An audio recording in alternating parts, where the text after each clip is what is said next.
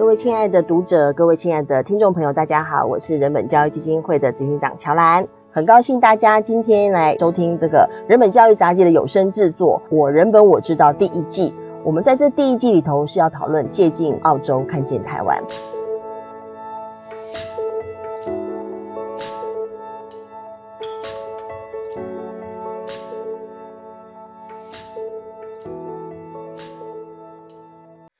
天跟我们一起来共读的呃来宾呢是板桥高中的黄慧珍黄老师，欢迎慧珍。嗨，大家好，大家好。慧珍同时也是历史教师生跟联盟的发言人，是，对，当时我们并肩作战，然后没错，嘿，你可以想到哦，现在好久也这样讲起来好多年了，对啊，上一个课纲的事，对，上一个课纲的事。嗯，那我们今天要谈这个呃专业界限的部分哈，我想慧珍在教育现场也是感触良深啊。哈，那有蛮多我我。在澳洲的报告当中，会从呃处理这个受受性侵的个案，到最后去讨论呃专业界限的建立，我想也是有它的过程跟道理。嗯、因为太多的儿童的性诱骗的发生，会跟界限模糊，嗯，或整个人际的模糊有关。嗯、这个之前。你你好像也有相关的一些想法跟经验，呃，是啊，没错哈。尤其我觉得，呃，其实教师这个职业在整个东亚社会，比如说像就就是像在呃传统华人的社会当当中，其实是有被特别期待的。传统都在讲什么天地君亲师，甚至我们有一个特别的教师节。对，过去我们小时候都还放假的，以至于到现在 很多老师都觉得少一天，少少一天就超不超超超超不甘愿的哈，都觉得很被欺负的感觉，就觉得很被那个啦，放到后面去啦。所以教师这一个行业，其实，在我们的传统观念里头来看，他不认为他是三百六十五行其中之一，他是有特别地位的。那也因为这样，所以老师有特别的权利。可是相较之下，从现在的比较呃各个职业都神圣的平等角度来看哈，他又是老师的一种负担，对，那也就是说他就可以有很多想象的空间，或是上下其手的空间。什么意思？对，比如说我举例，比如说天地君亲师，所以亲下来就是师。那很多老师到底就就会很自觉的觉得，我要当孩子，尤其是未成年的小孩的妈妈爸爸，就把他当自己的孩子照顾，他会觉得这是一个很高的。呃，做法呀，对，或者是觉得很多老师会很不自觉的内化成他自己应该有的职责。Uh. 那老师讲，家长也蛮喜欢这件事的，感觉对，感觉就是对，就是脱音了，嗯、就是把我的孩子托到学校里面，我就可以完全放心，嗯、因为老师他预设老师会像爸爸妈妈一样的保爱他的孩子，嗯、那甚至家长会觉得老师对我的孩子特别好。是一种优惠，是一种，是一种呃，这种特权，一种很好的待遇。嗯、可是，他也有可能是那我们看到很多有关儿童性侵、性骚扰案子，是老师透过这种特别的保爱，特别我对你好，所以反而小孩子是说受害之后是说不出口的。对，因为他没有办法告诉别人说。这哎，这个甚至连家长都不愿意相信，说怎么可能？小孩子你胡说，他对你那么好，对他对你那么好，然后我们都这么相信老师，你怎么可以污蔑这个大人？那小孩反而说不出口了。所以我说他有时候是一个，他说他变成两面刀。那老师应该承受这么大的责任吗？其实老师要要当一那个呃小孩子呃当学生的家长，其实对老师来说是一个极大的压力。然后对学生也是压力啊！我已经有一个爸妈，我不要再一个啊！是，对啊啊！所以老师讲，所以这个传统观念，我们很不自觉的就把它套在身上。到现在小学小孩子还在念那个“教不严，师之惰”啊！对对啊！可是很多事情，尤其是比如说我自己任教是在中等学校里头，其实这个呃，就是青少年的学生来说，他其实慢慢需要是赋予他权利。而不是只是保护他而已。可是我们每次讲到青少年的时候，我们很很极端。我们要么就是惩罚他，好，因为青少年已经哦，你看现在小孩子越来越成熟了，管束他。对，所以要叫，比如说呃，那个呃，受刑法的那个年龄层要下降。好，以前我们叫说限制呃，刑法完全没有行为能力是十四岁以下，现在有人说应该把他。哎，把他提前到十二岁哦，小学毕业已经很厉害了，就干很多坏事了。对，那样你小，所以讲到呃青少年的权益的时候，第一个会想到的是，就是我们要对他多多刑法上的管束，这是一个极端；另一个极端是我们要特别保护他，十八岁以下都叫儿童，所以我们要特别保护他，要给他一个儿童节，给他一个愉快的童年。可是这两个都是过犹不及。事实上，在这一段的年轻人，他可能需要是被赋权。被 empowerment，、嗯、就是他慢慢要变成一个可以负担社会责任、嗯、对自己负责、对国家社会有要扛起责任的一个现代公民的时候，嗯、我们要教他的是，他要能够认识自己，嗯、他呢要能够对啊、呃、对这个世界有一定的理解，然后他要对这个呃自己在对这个社会上面可能有贡献或有一个社会位置，嗯、这应该要被教的。嗯、可是，在我们这种传统的天地君亲师的概念之下，嗯、老师的这一个父权的教育功能不见了。嗯、老师很多时候不是在做教育工作。嗯哼，你这个切入点非常有趣。嗯，就是说，其实就一个一个孩子的成长或一个受教的过程，他是慢慢成为一个主体者。对，所以作为一个教育工作者，也不用把自己当成一个要全盘照护。全盘这样子，哎，对，甚至很多小学老师觉得我就是帮小孩子拔屎把尿，没有必要。大家觉得说我就是有爱心啊。我们现在不是都说有爱心的园 丁吗？但是你从这点切入的意思是说，变成是说你要先拿捏清楚，你作为一个教师的角色应该放在哪里。对，没错。所以我常常讲说，有时候我的朋友说很无聊，因为在我眼里头，世界上只有三件事。嗯第一个就是教育的事情，学校要多做这个事，老师要多做这个事。第二个叫非教育。我举例什么叫非教育，就带小孩。子去玩，嗯，小孩子不用你带，他也会玩呐。对，那如果我们要带小孩子玩，只有一个目的，就是叫游戏教育，透过游戏做教育。嗯，对，那那那那那个目的还是教育，而游戏是手段。所以，比如说很多老师啊，像现在在呃学呃那个中学里面，其实老师们都很喜欢，就不像我们过去小时候那老师那么威权，会跟学生关系很好。那比如说带打成一片，好，老师就当学生的朋友，就大家一起去班游。嗯啊，班游老师讲，他本这个形式不是坏事，但是你还是一样，今天我讲说，他必须是教育。对，班游不是为了游，是为了以游为教育，就游戏做教育的话，这是教育的事情。要不然的话，哎，叫郊游踏青，爸爸妈妈带去就好。同学，高中生更喜欢同学自己去啊。老师，你让我们全班请假，你不要来，我们自己去玩，他可能更开心。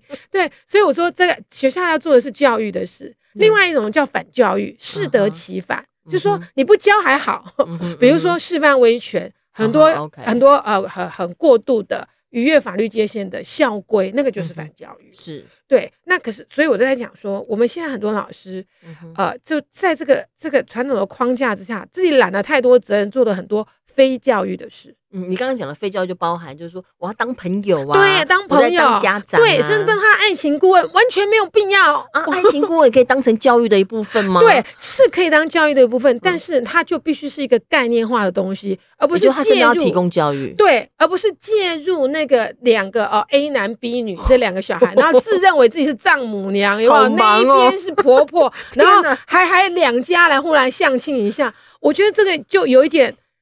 是游戏化了吗？老师自己把它当成游戏，他可能他可能会把这一块当成一个他另外一个。有累积意义感的地方嘛？对就是如果他在另外一个面向没有累积到意义感的话，对，没错，没错。嗯、所以我的意思要讲说，并不是说老师要做做这么严肃，开口闭口是、嗯、是是，教育这些事情，嗯、但是这个概念绝对必须要放在心里头，是的，是是而不是我们去说，哎，我还帮学生看说，哎，这个男生不好，那个男生比较好，那是老师的判断，不是那个小孩子的判断。那我所以我就想说，在那个文章当中看到，就一个很重要就是情感的界限。那个还有啊，就是啊，所谓的关系界限。嗯，老师不能代替父母，也不能代替他的朋友，代替学生的朋友。老师就是老师。嗯哼。所以我很喜欢那个，我我有一个做社工的朋友，他他自己定义啊，社工，他说社工就是要做一个适当的介入。然后特不特别强调自己的重要性，嗯、然后他的目标是要辅导个案能够自立。嗯、我觉得老师做的事情跟社工几乎很像，非常的类似。对，对就是很像。我们适当的介入，那那个适当的介入就是刚就刚我们说文章讲到那个界限在哪？对，因为他其实这个文章里面所提的专业界限类型是非常的具体。我当时看这个文章的时候，我觉得说哇，这个可以直接拿给教育部的感觉。哎，真的，就是说，因为。当然，就澳洲而言，他们呃，也不是说在这之前大家没有没有列任何的界限的、嗯、呃专专业的伦理的守则，也不是都没有、嗯、没有啦。但但是就是没有这么的丰富。对、嗯。那在二零一七年呃澳洲的全国报告出来之后呢，其实他们各省就几乎就开始在建立这个专业界限的内容，而且做成课程。嗯。哦，做成课程，然后进行呃，有的是要三个月，有的是六个月的一个培训，也就是所有的老师要受过重新再训练，你要能够掌握你的专业界限。嗯，那他们提的专业界限就包含情绪界限、关系界限、权力界限、沟通界限跟身体界限。呃，其实要再列也还有了哈，但我觉得这几个项目已经算是非常的丰富了哈。嗯嗯，那你光听这些内容哦，因为刚刚你提到你提到那个关系的问题嘛，关系界限的部分，你有没有觉得在哪个哪个界限是属于我们在台湾教育界大家比较难想象说啊，这样还要列界限哦？因为我我猜身体界限大家比较可以体会。对对，反正现在因为有性平法的关系，嘿，性平法自主权嘛，哎，对对啊，什么什么叫权利界限？什么叫沟通界限？对，对，没错。那我我真的我觉得从我们文化来看，我觉得第一个就是权力界限是很难，就是我我觉得我们难以想象的哈。嗯、比如说我刚刚讲的，呃，嗯、我们很习惯对青少年就是保护，或者是给他比如说呃特别权利，所以我们要特别限制他某些事情不能做。嗯、比如说到现在很多私校还有限爱令，嗯，对不对？禁爱令之类的哈。嗯、OK，那那个所以老师要自己知道自己是有权利的人。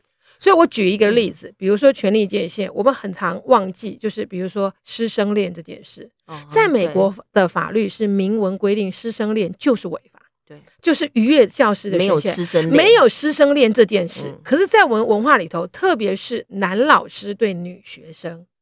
哎，在高中以上还会成为一种佳话嘞，对，好，为什么？因为它符合我们对于爱情跟婚姻的想象。一个强而有力、有高知识、社经地位的男士，保护一个弱势的女性，然后从从呃，甚至可以透过这个情爱关系提升女性的地位，特别在比较偏乡或者是社经地位比较不佳的。呃，学生的身上，家长是欢迎这件事情的。欢迎吗？对，某种程度，就有时候我看社会新闻，觉得头皮发麻。哎，但我们处理那么多 case，那么多案子，我觉得有很多状况，就是刚慧珍提到说那种，呃，我作为一个女学生，然后得到一个男老师的垂爱或垂怜，然后我会觉得我自己好像某种程度上提升的这种这种氛围哦，可能是有存在的，而且会对孩子来说，他会把它当成是。就是老师疼惜我，对，老师爱我，而且他也不去管说老师怎么一次爱那么多个。呃，对呀、啊，比如说我觉得最有名就是那个林奕涵的事件嘛，嗯、那个房思琪的事件。嗯、那我觉得说，其实这一个是，那这个界限在哪里？在老师身上，是因为小孩子自然会有对大人的如沐之情，这是我们学教育心理学，这是。很正常的，就是很很很人性化的部分。嗯、那可是作为成熟的大人，你怎么来应对小孩子的这个如沐之情？是啊，对，而不是说啊，好好多小女生喜欢我，哇，我觉得我好棒哦，很有成就感，我还可以透过这个来解决我的中年危机，这是很糟糕的事情啊。之前有个学校是在办公室里头，啊、老师呢谈论是他们自己本身如何被如沐，对呀、啊，我就觉得这个问题很大，这这个这个很糟糕。就是那我要讲说，这老实讲，某种程度面对中年危机的老师，我、嗯、我们可以理解这人之常情，嗯嗯、但是你怎么透过你的专业去转化小孩子的如沐之情？而不是 enjoy，甚至以这个为自己的教学目标。嗯、我的目标就是要自己变成万人迷。老实讲，嗯、这个是那那不如去当明星算了。这不是教我我要讲说，这个就是非教育。是对。然后如果你弄坏了，这是反教育，你就害了学生，甚至某种程度害了自己，对不对？对对，所以我说这是第一个权利界限，就是、嗯、那个老师要自己知道自己是有权利的人。所以有权利就是你要能够筛选，知道有些事情你是不可以越分的。嗯、哼对，这是第一个。我觉得我们的。文化有没有难想象？第二就是我刚刚讲到关系界限，是我们老师其实多数也是家长，对不对？我就算没有自己生的小孩，我也有侄子侄女嘛，外甥的都是个长辈，对，都是个长辈。好，那长辈对小孩是什么？那不同的长辈对小对不同的呃关系的年轻人又是什么？其实我很不喜欢呃称我的学生。因为老实讲，我的学生，如果我如果按照一般的社会常理常情来推的话，我的学生都应该是我的做我的小孩做得过了，甚至、嗯、对，就是对。那可是问题是，我还是不是对？可是我还是不是他爸妈？对呀、啊，对呀、啊，他也没有这样认为啊。所以我很不喜欢称小孩称学生叫小孩。我的孩子们，我的孩子们，我从来不这样叫我的学生。为什么？因为就把他幼体化了。嗯哼。然后，那老师讲，某种程度，比如说我是一个历史老师，即便在知识领域当中，我可能就历史比他们好很多。哎，英文、数学，我可能远不及我的学生啊。对。那所以，这个老师的关系，尤其比如说呃，作为一个学科的老师，还有在台湾很特别有一个导师制度，嗯哼嗯哼，作为学生的导师，嗯哼，那我们应该做哪些事情？嗯哼，我们是要完成辅辅佐他生活当中的所有面向嘛？比如说，我的很多同才现在碰到一个很大的困难，比如说学生，我们现在因为服于一个教育部的规定，对，不能用服于处罚学生了，是，可是确实就有学生就花枝招展。或者哎，对，这打光好了，或者是他就奇装异服哈，完全违背老师们这一代人对自己对那个外表的想象，很很冲突很大，老师很痛苦哎，然后又不能罚，然后又说不得，好，那老师要用什么方法影响他？嗯，那我要去问的是，老师应该在这方面影响他吗？这是好问题啊。对啊，就是我们常要扪心自问很多事，我们关就是这小孩的外表表达他自己的那个方法。它是属于我们教育的内容吗？所以，所以我们我们在谈的是界限，界限仿佛就在提很多呃，要要 boundary 哈，像要列列很多 boundary。但其实它这里头有很多认知的转换哎。对，我们如何重新看待儿童，重新看到青少年？对，没错。所以我觉得说这个这个。可是老师讲，老师是一个，我又要讲说哈，老师其实是一个蛮孤单的行业。他一走进教室哈，面对四十个小孩的时候，他是没有人可以帮忙的。他唯一有的就是自己的哎教育学程，收到所有专业知识，这时候全部都要用上来。可是。我们一天面对学生的时间，我我要我特别讲的是导师的时候，面对学生时间这么长的时候，哎、欸，小孩子不但在学校学习，还在学校生活、欸，哎，对，比如说这样睡觉可不可以？比如说我举个例子，学生一天在学校里头上课八小时，再去补习班四小时，他累惨了。真的，他午休的时候可不可以并成三张桌子，然后躺在上面 睡？在上面，或者老师不高兴？对，然后真的有老师不高兴。老师讲，我以我的年龄，我也觉得说，嗯。这样睡成这样子好像也不太好，怎么会这么的？可是你可以体会到孩子好累啊。那这样可不可以？那我们应该不，我们应该要不要纠正他？我说包括像这样的事情，还有吃饭这样吃，比如说他就觉得午餐就是吃炸鸡排配冰淇淋，可不可以？我我自己是很重视吃的，我就看了会头皮发麻。可是，一样，当你要开口制止的时候，去跟学生沟通这件事的时候，先问他是不是教育。嗯哼，你的目标是什么？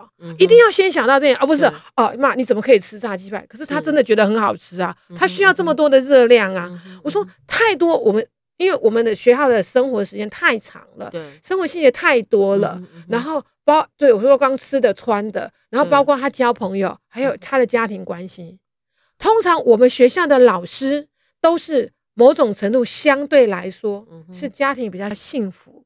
或者比较讲比较单一的，嗯哼，就他的世界很单纯，他是也呢，而且他有一个美好世界的想象。Uh. 学生很容易超出我们这个美好世界的想象，然后我们就会很想基于一片好心，先把他拉进美好世界，基于一片爱心，嗯、我们要想他主导他，把他瞧对方向。嗯、哼嗯哼可是这。所有的前这个前提到那个手段都是重新需要思考的。对，所以我刚刚讲说那个关系界那个关系界限，我觉得好重要。可是我们很难想象。我我觉得这个挑战很大。对，因为没有一个老师是基于恶意，是真诚的恶意，我就是要把它弄成什么样子。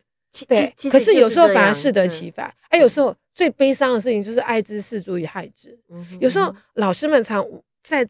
尤其是比较年轻的老师，生活经验比较短浅的老师，嗯、那现在的教师的真是很容易让一些真的只有单一经验的老师容易考上公立学校的老师，就是他从小就 他比较就比较会考，对他比较会考试，他对于知识这个领域，因为我们考的教甄通常在专业知识这一块，尤其在高中会有比较大的要求。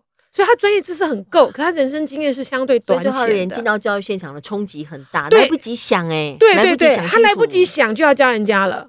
嘿，那老实讲，对小孩可能造成伤害，嗯，对，那也对老师也可能造成伤害。但是其实我们在整个过程当中，并没有任何的 support 或者任何的过程在协助老师会这些事。对，好，那于是接下来就是一个了，就是情绪界限。嗯，老师就容易在课堂上暴走。在跟学生相处当中暴走，或者哎、欸、下班后暴走也很伤啊，对他的家人也很伤啊，对，是职业伤害。他其实累积了很多挫败啦。对，对，没错。好，那我就要讲说，其实教育部有注意到这个问题、欸。嗯嗯，去年六月，教育部就通过了一个叫做教师的一个呃智商辅导支持中心。去年六月、哦，哎，去年六月就立了这个办法，嗯、嘿，然后二零二零年六月，哎，对，就一百零九年六月的时候，嗯、然后还要聘用专家学者、精神科医师、智商心理师、临床心理师或者是社工师，要干嘛？哎，给老师那个叫呃智商辅导支持的服务。他他是等于是个别智商的意思吗？对，没错，因为因为老师啊，就我最好就这有点像什么心理医生也需要写别的心理医生来帮忙。哦、我了解。现在老师其实肩负了还蛮大的责任，然后老师讲，就说我们可能就在一个新旧交替当中。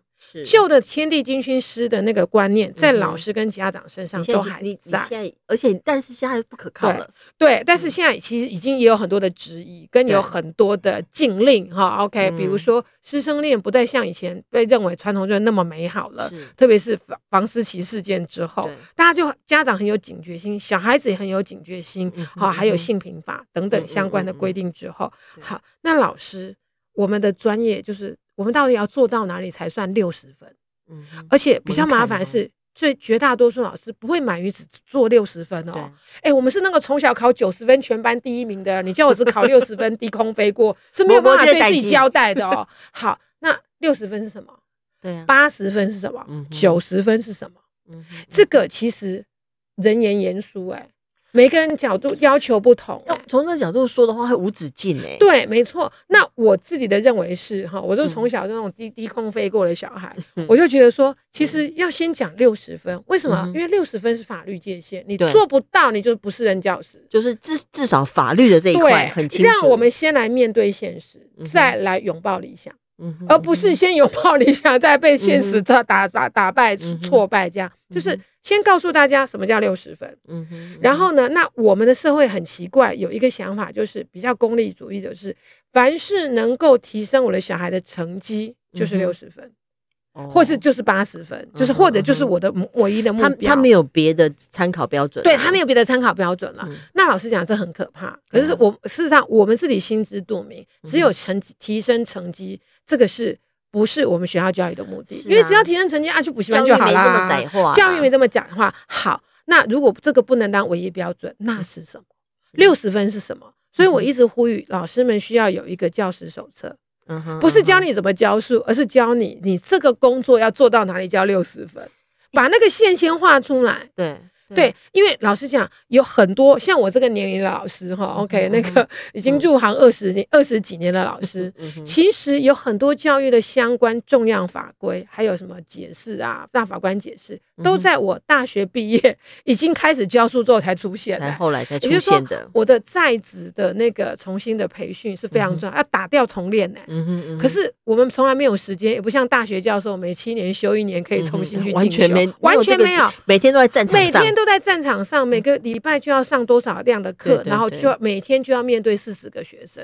所以，所以在这个状况之下，有教师手册就可以帮上忙吗？对，没有。我觉得这教师手册是第一步，是基本。透过讨论教师手册，我们大家来讨论那个专业界限在哪里。嗯，我我常常举例，我说香港有香港香港有教师的专业守则，哎，二三十页，是包括面对公立学校雇主，哎，我们常讲老师很可怜，老师有时候也蛮迷糊的。嗯教育部又是我们的国家政府，嗯嗯、又是我们的雇主，哎，他有两种身份。对，那作为国家制定政策者，教育部应该怎么对我们老师？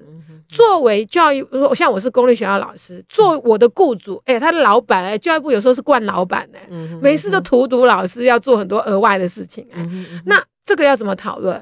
我觉得可以透我，我觉得，呃，建立教师专业守则是目标，是结果。同时，它的过程更重要。透过这个制定这个东西来促促进社会的对话跟讨论。我们重新来定义，当老师已经教师节不再特别放假了，它是三百六十五行的其中一行。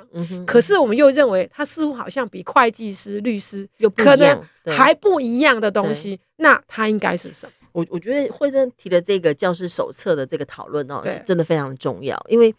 因为过去是根本就不让大家谈这件事，对，就天定君亲师嘛，对、啊，为什么要讲尊师重道？对、啊，然后谈什么教师专业伦理？哎、欸，尊师重道就跑出来了。我们也一直在问师道是什么？对呀、啊，啊，你还在拿那个七世纪的师说来讲，这实在是太落伍了，蛮奇妙的哈。那那所以呢，呃，我也我也在想说，事实上推动这个教师手册，确实也是我们蛮重要的一步哈，就是如如何让这个社会，让教育部，让教师界开始讨论这个事情，那就也如同说。我觉得我一直觉得，在整个澳洲的这个性侵调查报告，一个很重要的宝物就是这个专业界限的的课程跟手册。对对对。那那我们今天节目还剩下一点点时间，大概还有三分钟的时间，嗯，就就请惠贞跟我们多说一点你的想法跟结语，好不好？嗯，OK。所以我在讲说，我觉得就我我刚刚讲的说，呃，基本上要让老师很清楚，你做这个行业你的标准是什么，就好像比如说，呃。教师作为一个有权利的人，甚至某种程度程度公立学校的老师，我们在做的有些事情是负有部分行政裁量权的。比如说，特别是兼行政的教师。那好，我们说举例，比如说在台湾，我们常常喜欢把军工教放在一起，其实它是不一样的哦。但我用这个方法来讲，大家比较清楚。比如说，警察可以用枪，它会有一个枪械使用的规则。对，是国家的法律，嗯哼，很清楚的，定得很明白。对，不是随便警察身上有枪可以随便拿来乱用，是现场自己判断。对，不是现场自己判断的。嗯、然后他有很明确的规范，非常繁复的法则，嗯、包括你还要三不五时去重新受训如何使用枪支。老师也是类似如此、啊欸。但但这边我切入问一下，但是自主权呢？专业自主权在这这段怎么看待？对，那我要讲说一样，就是说老师的呃专业界限里面有一个很重要，就是老师的专业判断。但是我要强调的是，我们老师现在的专业是什么？比如说我拿到的专业认可是历史教师，也就是说历史教育的内容，这是我专业判断。甚至包括课纲，历史教师要能够去参与，这是专业判。但是当导师呢？当导师我有专业吗？OK，这个碰触到某一些特别我们提到的这些界限的问题的时候，需要定得更明白。对，所以我要讲说导，所以我要讲说，老师们自己有专业，我觉得那个是教学的专业。但是在当老，比如说刚导师的那个专业的时候，当然老师不是完全白纸零的，但是我要问够不够，或者老师们还在面对新的世代的时候，老师们需还需要受什么样的协助？